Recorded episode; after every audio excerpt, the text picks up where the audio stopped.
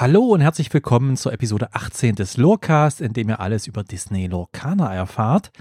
Ja, heute geht es unter anderem um Disney Lorcaner auf der Spiel 23. Ich stelle neue Karten aus dem zweiten Set vor und ich gehe der Frage nach, Disney Lorcaner auf Deutsch oder auf Englisch spielen. Viel Spaß! Disney Lorcaner war natürlich auch auf der Spiel 2023 vertreten. Ich war da mehrere Tage auf der großen Pressspielmesse in Essen am letzten Wochenende oder letzten Woche.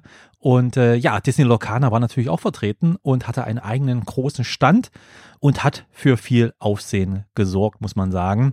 Denn äh, ich war auch schon am Donnerstag, am ersten offiziellen Messetag da und dort war wirklich auch am Disney Lorcaner Stand Himmel und Menschen. Also die standen in Schlangen um den Strand herum, haben auch viele andere Stände blockiert. Da gab es auch ein bisschen Ärger äh, in der Halle 6, denn die Stände, die ringsum um Lorcaner waren, die waren halt auch irgendwie blockiert ne? und hatten nicht so wirklich die Möglichkeit, ihre Kundschaft dort vorzulassen. Also das war wirklich Wahnsinn, was man gesehen hat was Disney Lorcaner auch jetzt auf der Spiel in Essen, was für das für einen Hype gesorgt hat. Man musste mehrere Stunden teilweise stehen. Dann gab es auch noch Ärger, weil Leute, die wirklich stundenlang angestanden haben, um Disney Lorcaner Produkte zu kaufen, die bekamen dann die Info irgendwann, na, ist ausverkauft, sorry, ihr habt umsonst angestanden. Also natürlich freut sich Ravensburger, freut sich Disney, die Macher von Disney Lorcaner über den Erfolg. So ganz optimal lief es nicht. Man hat dann an der, am zweiten Tag, am Freitag, hat man dann angefangen, die Schlange nicht in der Halle 6, sondern in der Halle 7, die ja leer ist normalerweise davor. Also es ist so eine große Halle, die einfach nochmal so ein bisschen Platz bietet für ein bisschen Tauschbörse etc. Und dort hat man nochmal einen Bereich abgesperrt ähm, und am, ab dem zweiten Tag kam halt dort, war dort die Schlangen und die waren wirklich riesig. Ich habe da auch Fotos gemacht ähm, und da haben wirklich massig Menschen auch drauf gewartet, ähm, Disney Locana Produkte kaufen zu können. Etwas kürzer war die Schlange an, an der, äh, wo es darum ging, dass äh, die äh, Disney Locana Probe spielen zu können. Also es gab zwei Schlangen, einmal kaufen, einmal Probe spielen. Die kaufen war deutlich länger und das war schon echt, echt krass. Und äh, ja, also ist auf jeden Fall Wahnsinn, wie viel Aufsehen äh, Disney Locana äh, sorgt, äh, wie viele Menschen da gespannt drauf sind. Eben auch in dem Fall ja normale Messebesucher einer Brettspielmesse, die einfach auch hier sagen, ah, Disney geil, schaue ich mir an. Und es gab auch etwas Besonderes auf der äh, Spiel, nämlich eine neue Promokarte, nämlich Donald Duck Musketeer, eine weitere Musketeer-Karte, die es natürlich auch ganz normal im Set, im Set gibt, aber hier eben mit dem Spiel-Logo unten als Set-Logo und damit natürlich als Promokarte wieder durchaus sehr begehrt. Äh, ich habe da auch eine ergattern können und ist natürlich eine schöne Sache, wobei ich jetzt an sich jetzt nicht so der große Promojäger bin. Und da gab es aber auch natürlich ein bisschen Diskussion und äh, da hat man sich jetzt auch von Seiten Lorcaner dazu geäußert, denn äh, es gab ja schon jetzt bei der Gamescom zum Beispiel und bei der GenCon, glaube ich, extra Promokarten von Disney Lorcaner, die dann halt das entsprechende Symbol hatten. Und einerseits ist das natürlich eine coole Idee, dass man halt für so ganz große Events nochmal eine spezielle Promokarte hat, aber die einem wirklich nur ja, ein anderes Set-Symbol hat. Ähm, ansonsten gibt es die Karte ganz normal natürlich für alle, die nur spielen wollen. Trotzdem gab es natürlich da viel Stress und äh, nicht jeder kommt überall hin und die Sammler haben natürlich da durchaus Probleme. Ne? Also wer kann schon jetzt aus Deutschland nach zur GenCon und umgedreht kann nicht jeder aus den USA zum Beispiel ähm, nach, nach, nach Essen kommen. Und deswegen hat man jetzt das äh, vom Team Lorcana gab es jetzt eine Aussage, dass man in Zukunft ähm, ja im Endeffekt dafür sorgen will, dass diese Promokarten nicht nur auf einem Event verteilt werden und sie beziehungsweise sie werden äh, gleich sein für alle Regionen. Ähm, und es wird aber auf verschiedenen Events wird es möglich sein, diese zu bekommen. Die Frage ist natürlich, ähm, werden sie dann trotzdem noch unterschiedlich sein, dass jetzt die Promo auf der Spiel eben dieses Spiel äh, äh Set-Symbole sozusagen hat und wenn es dann auf einem anderen Veranstaltung, auf der BerlinCon, keine Ahnung, ähm, da ein extra Symbol hat, wird trotzdem die gleiche Karte sein, in, in, in, auf, auf der ganzen Welt sozusagen, äh, wird überall dann, jetzt in dem Beispiel da, Donald Musketier geben für eine Zeit, nicht nur eben äh, zum Beispiel im Essen. Die Frage ist halt, ob das mit dem ähm, äh, Promosymbol, aber ich, ich lese gerade hier, die werden ein generik Promosymbole haben. Also ähm, auch hier wird es wohl dann wirklich so sein, dass dann auf verschiedenen Veranstaltungen dieselben Karten eins zu eins wirklich dieselben Karten und dann muss man jetzt auch nicht irgendwie sagen, okay, ich muss jetzt irgendwie die Karte aus den USA noch bekommen. Also für Sammler, ja, so eine Sache, man kommt gleich daran, aber natürlich äh, geht damit auch gerade bei den Promos die äh, Vielfalt dann auch ein bisschen runter in Zukunft. Ist sicherlich auch keine einfache Entscheidung, die da Team Lorcaner treffen muss. Und es gab eine zweite News noch, und zwar gibt es äh, zum dritten Set, welches ja Februar, März 2024 kommen wird, die News, dass es in zehn neuen Ländern dann Disney Lorcaner geben wird. Ähm, das sind unter anderem Spanien, Portugal, äh, Schweden, Norwegen, Finnland, Dänemark, Tschechien, Slowakei, Polen und Mexiko, wo es halt bisher so offiziell noch nicht verfügbar war. Allerdings natürlich wird es da überall die englische Version geben. Und es wurde für Set 3 bekannt gegeben, dass ähm, Italien eine eigene Sprachversion bekommen wird. Also ab Set 3 gibt es dann auch italienische äh, Disney Lorcaner Karten, was natürlich für diesen großen Markt sicherlich auch ganz spannend ist. Da muss man sicherlich nochmal das Thema aufwerfen, Verfügbarkeit. Das wird auch nochmal ein extra Thema bei mir werden, denn äh, wir haben ja immer noch das Problem jetzt, ähm, das erste Set ist ja eigentlich noch aktuell. Ähm, das zweite Set kommt dann erst im über, über einen Monat in die Hobby-Stores. Ähm, und es ist so gut wie nicht verfügbar. Ne? Und äh, es gab jetzt natürlich auf der Messe, haben sie schon irgendwie Sachen rangekarrt und hatten für die vier Tage genug da. Nicht für den ganzen Tag offensichtlich, aber zumindest hatten sie Zeug zum Verkaufen. Ähm, über die vier Tage immer wieder ein gewisses Kontingent, aber man hat ja wirklich Probleme, in die normalen Läden ranzukommen. Und das ist äh, bei aller ja, es, es wäre natürlich schlimmer, wenn die Sachen in den Regalen liegen würde und keiner wird es kaufen, aber so wie die Situation jetzt ist, ist es auch schlecht, weil die Leute haben ja Bock drauf und sind halt auch frustriert, ne, wenn sie die Sachen nicht kaufen können. Also ich hoffe, dass da Ravensburger das irgendwie jetzt äh, in den Griff bekommt. Es ist sicherlich keine leichte Aufgabe, man wird das jetzt auch nicht über Nacht ähm, da mehr produzieren können und jetzt innerhalb von zwei Wochen alles rankarren, aber dass man jetzt einfach für Set 2 und Set 3 da einfach auch mit anderen Dimensionen rangeht und mit einer anderen Planung rangeht, sodass das jetzt, was wir bei Set 1 hatten, nicht mehr passiert. Ja, das waren die Disney Lorcaner News soweit und dann gehen wir mal zum nächsten Segment. Das zweite Disney Lorcaner Set Aufstieg der Flutgestalten bringt natürlich auch wieder neue Karten mit. Und äh, ich hatte letztens schon die ersten gezeigten Karten vorgestellt. Und jetzt wurde wieder ein großer Schwung neue Karten aus dem zweiten Set gezeigt. Und ich möchte die mal durchgehen. Und haben wir zum einen Flynn Rider, der Confident Vagabond, ein Storyborn Hero Prince für eine Tinte in grün, 1-3er und äh, hat halt einen Legendenpunkt, ansonsten keine Fähigkeit, ist aber wirklich für eine Tinte wirklich eine 1-3er, eine, ja, eine Kreatur, die relativ schnell raus ist, rausgebracht ist und ja, so ein Basic-Kreatur auf jeden Fall in grün sein kann. Dann haben wir Coxworth in Blau, Talking Clock, ähm, also die sprechende Uhr für zwei Tinte, eine 2-3er Storyborn Ally Kreatur und die hat einen Legendenpunkt und die Fähigkeit Wait a Minute. Your characters with Reckless gain und also die Charaktere, die Reckless haben, das ist ja die Fähigkeit, die dazu zwingt, dass andere die angreifen. Ähm, wenn man diese hier die Uhr erschöpft, bekommt man einen Legendenpunkt, beziehungsweise nein, die Coxworth, äh, Coxworth äh, diese Uhr sorgt dafür, dass äh, Charaktere mit Reckless ähm, die Fähigkeit bekommen, wenn man sie erschöpft, dass sie ein Lore bekommen. Ähm, das heißt im Zweifel ein Lore mehr, als sie generell durchs äh, Erkunden bekommen würden. Interessant. Dann haben wir eine weitere Uhr, nämlich Coxworth, die Grandfather Clock, also jetzt dieselbe Uhr nur als Großvater und alt, sieht sehr hübsch aus, kostet fünf Tinten in Blau, zwei Fünfer und die hat zwei Legendenpunkte drauf äh, und ist auch eher eine seltene Karte und hat drei Fähigkeiten sozusagen. Sie hat erstmal Shift 3, das heißt, man kann sie als Gestaltwandler auf eine andere Coxworth-Karte spielen und dann nur drei Tinte bezahlen.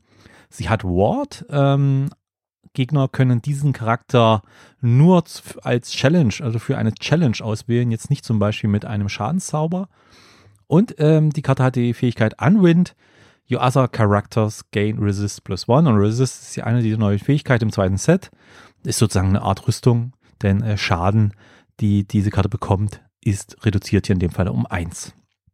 Aber eine schöne Karte. Auch gerade dann als, ähm, als mit der Shift-Fähigkeit recht günstig zu spielen, zwei Fünfer und dann noch Ward, also auch mit Schutz drauf sozusagen. Und die anderen Charaktere bekommen auch noch dann sozusagen ähm, Schutz. Also die Uhr reißt einiges raus hier. Dann haben wir The Prince, Never Gives, Never Gives Up. Ähm, Dreamborn Hero Prince, drei Tinte, 1 Dreier Kreatur. Ähm, recht teuer für eine 1-3er Kreatur, hat aber zwei Legendenpunkte und zwei Fähigkeiten. Einmal Resist, also hat plus 1, ist auch mal ein bisschen geschützter und hat Bodyguard. Äh, man kann diesen Charakter erschöpft ins Spiel bringen und ein gegnerischer äh, Charakter, ähm, der einen eigenen Charakter challenged, muss zuerst diesen, äh, muss erst jemand mit Bodyguard angreifen. Also ja, im Endeffekt, äh, wenn dieser erschöpft ist, hat er Bodyguard und dann müssen andere äh, Gegner den angreifen, bevor sie andere angreifen. Okay. Ja, der Prinz, der schützt halt andere Karten. Dann haben wir eine Action in grün für zwei Tinte, Bounce. Und zwar ähm, ja mit Ticker unter anderem drauf äh, auf der Illustration und da haben wir, ähm, wir Return Chosen Character of yours to your hand. Also wir bringen einen äh, ausgewählten Charakter, äh, unsere eigenen Charaktere auf unsere Hand zurück und dürfen dann aber auch einen weiteren ausgewählten Charakter zu dessen Spielerhand zurückbringen. Das heißt, äh, mit aber Bounce können wir halt eine, zum Beispiel eine kleine Kreatur wieder auf unseren auf unsere Hand zurückbringen, eine eigene, aber vom Gegner dann halt eine richtig starke, die uns nervt, eben auch zurückbringen auf dessen Hand. Also ja, okay. Ähm, ist halt so ein bisschen, ist halt dann für zwei Tinte nicht so teuer, aber man muss halt auch eine eigene Kreatur sozusagen haben, die man dann auch zurückbringen kann, um eine andere gegnerische zurückzubringen. Okay.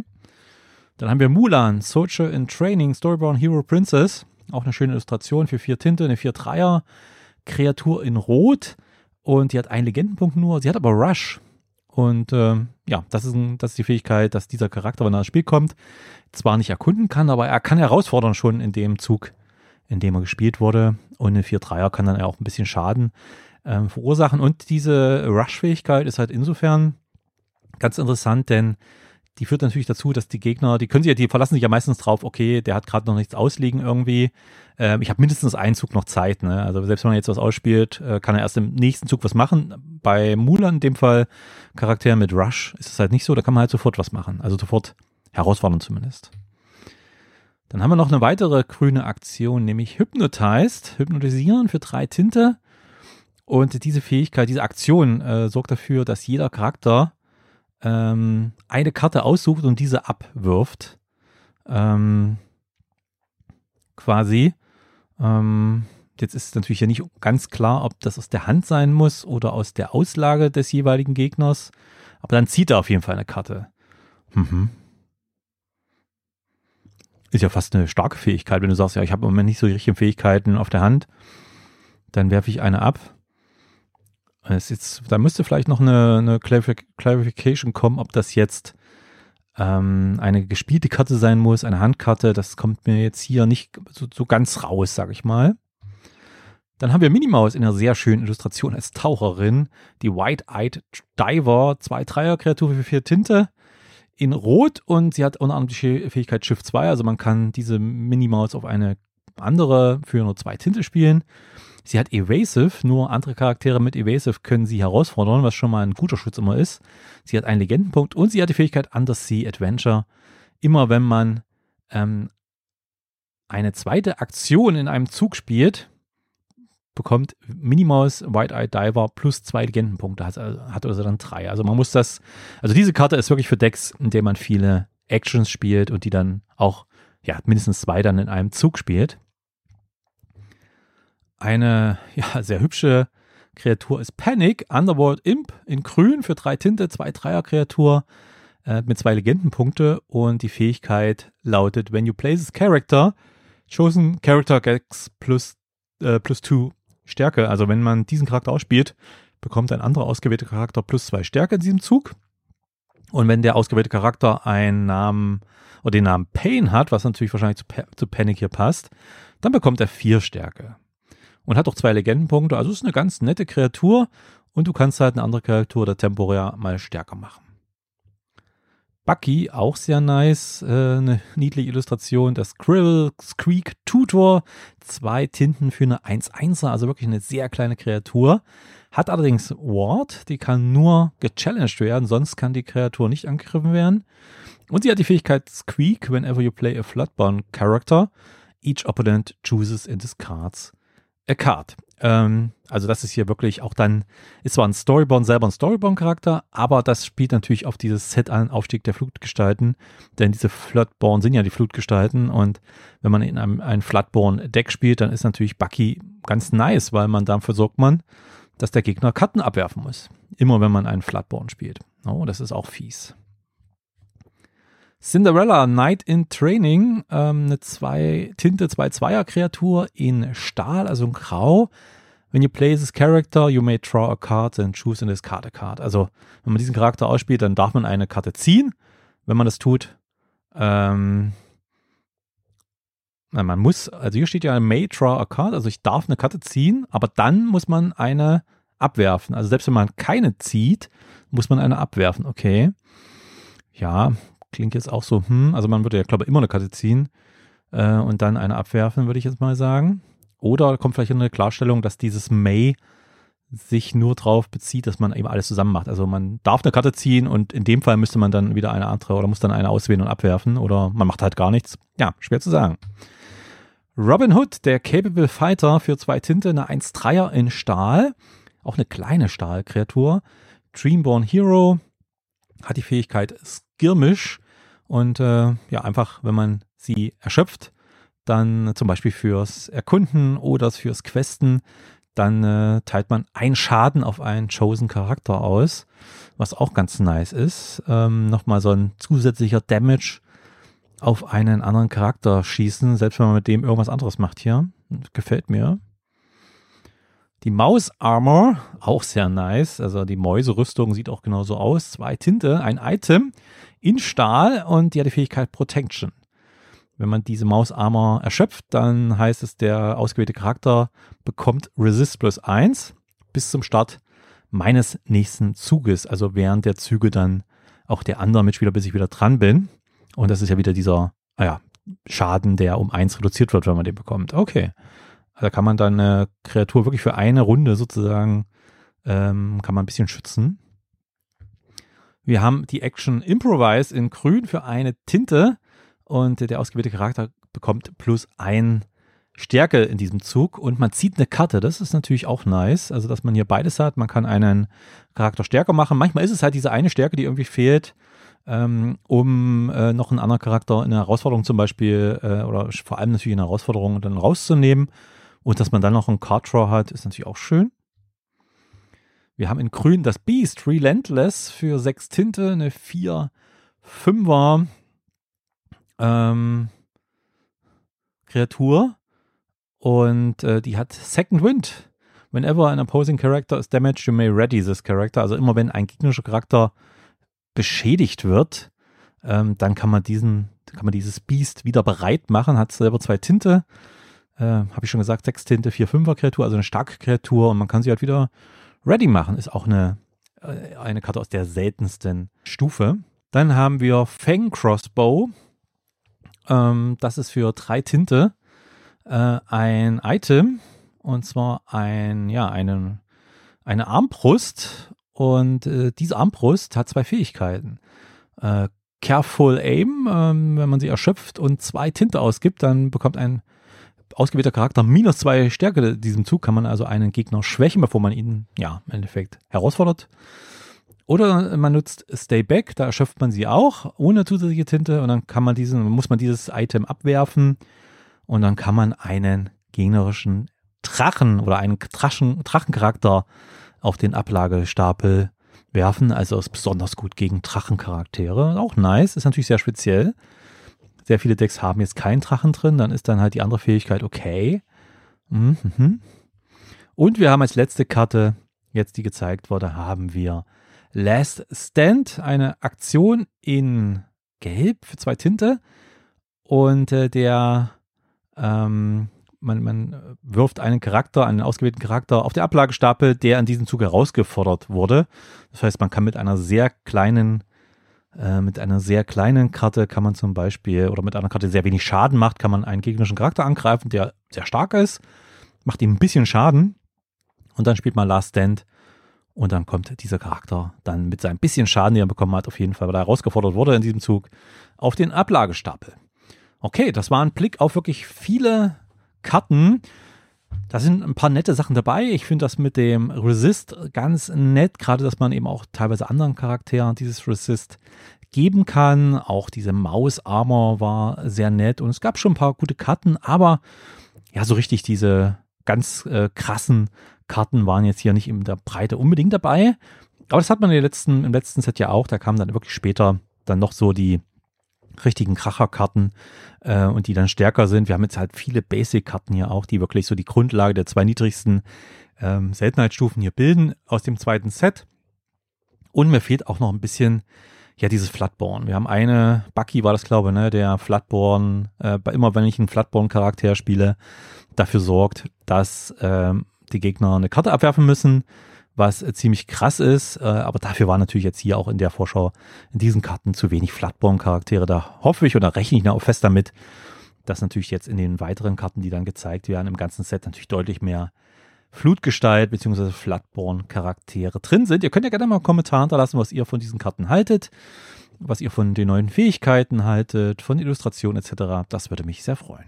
Ja, die Frage, ob man Disney Locana auf Deutsch oder auf Englisch spielt und in Zukunft vielleicht auch auf Italienisch zum Beispiel, das ist schon eine spannende Frage und äh, das ist eine Frage, die habe ich auch gleich am Anfang gehabt, auch bevor Disney Locana schon erschienen äh, ist und äh, bevor, also als sie angekündigt wurde, das Spiel, und ich kenne das ja aus anderen Sammelkartenspielen, dass da wirklich immer wieder auch diskutiert wird. Und wenn man sich so in der professionellen Spielerszene, in der kompetitiven Spielerszene umschaut, die also auf Turniere gehen etc., auch international spielen, da ist natürlich Englisch ähm, ne, die Sprache der Wahl, weil man einfach natürlich international da anderen Mitspielern aus allen möglichen Ländern, da hat man sich einfach auf Englisch geeinigt als Sprache, die alle verstehen. Natürlich kennen mittlerweile auch viele professionelle Spieler die Karte und selbst wenn die eine Sprache ist, die sie nicht verstehen, wissen sie, was die Karte macht.